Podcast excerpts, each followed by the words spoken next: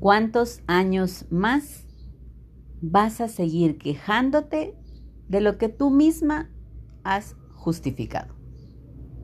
Es una pregunta que creo que muchas mujeres deberían de hacerse cada vez que justifican que un hombre las trate mal y al rato se viven quejando.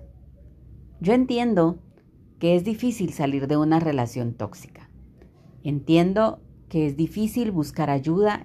Entiendo que es difícil aceptar que una persona no te quiere como tú la quieres, que una persona no está dispuesta a darte lo que tú sí has dado, eh, ya sea respeto, fidelidad, em, entrega, lo que tú quieras. Debe ser difícil darse cuenta uno que la otra persona no está dispuesta a hacer algo por ti que tú sí estarías dispuesta a hacer por esa persona.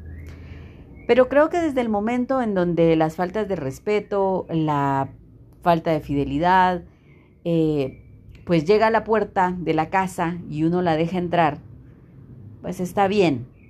Son cosas que ninguno podemos manejar, o sea, no podemos controlar.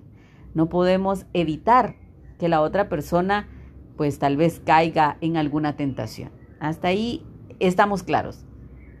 Pero el problema es de que si tú ya perdonaste una vez, está bien si lo platicaste, si la otra persona pues está dispuesta a cambiar, si la otra persona está arrepentida, si la otra persona pues sí eh, quiere realmente recuperar y hacer las cosas bien. El problema es cuando tú justificas a alguien que no ve nada malo en lo que te hace. Que, bueno, ya te enteraste de que te fui infiel, entonces ¿qué? O sea, ¿me vas a dejar? Porque si no me vas a dejar, yo tampoco la voy a dejar a ella. O sea, es una persona que no está dispuesta a sacrificar nada por ti. Si te enteraste, buena onda. Si no te enteraste, pues mejor para él. Si le reclamas, pues realmente le molestas. Si no le reclamas, qué rico. Es una tonta que le cae muy bien. Pero, y hasta se molesta. O sea, si tú vives, si tú le aguantas, le justificas y sigues ahí, pero cada vez que puedes, le vas, cada vez que él se va con la otra persona, pues tú le reclamas, porque ni modo es, es lógico. Eh, él se molesta, o sea, dice él, pero yo no sé, yo ya le dije que me deje. Yo ya le dije y no se quiere ir. Yo ya le dije que para qué busca, que para qué busca cosas si, si no se va a ir. Yo ya le dije que me saque. Yo ya le dije que si quiere que saque mis cosas. O sea, es una persona que no tiene ni el más mínimo interés de cambiar, de dejar a la otra persona, ni ve nada malo, ni siquiera ve nada malo en lo que hace. Porque cree que si tú le sigues aguantando, pues es por tonta. Porque si tú quisieras ya te hubieras ido, así de simple. Entonces la pregunta es, ¿hasta cuándo vas tú a seguir justificando lo que te hacen? A seguir buscando culpables en, no sé, alrededor de tu casa, por no querer aceptar que el problema está dentro de tu casa. No solo por lo que esa persona te hace, sino por lo que tú permites que te hace o que te haga. Porque la verdad es de que si tú ya lo perdonaste una vez, si no ves el cambio, si no ves su interés, si no ves su eh, culpa y de todos modos sigues ahí, entonces ¿Cuál es el sentido de seguir reclamando algo que tú sabes que no están dispuestos a darte? ¿Cuál es la gana de pasar otros 15 años más reclamando a diario porque él tenga otras mujeres si tú sabes que él no va a cambiar?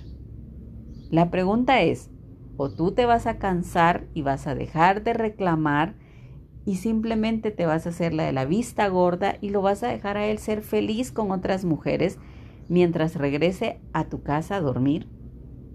¿O vas a tomar tú la decisión de irte o de sacarlo de tu vida? Porque no se pueden las dos cosas. No se puede tener paz y no se puede justificar lo que no te gusta que te haga. No se pueden tener las dos cosas. Yo conozco a personas que están conscientes de que su pareja tiene a otra persona extra y han vivido así por años.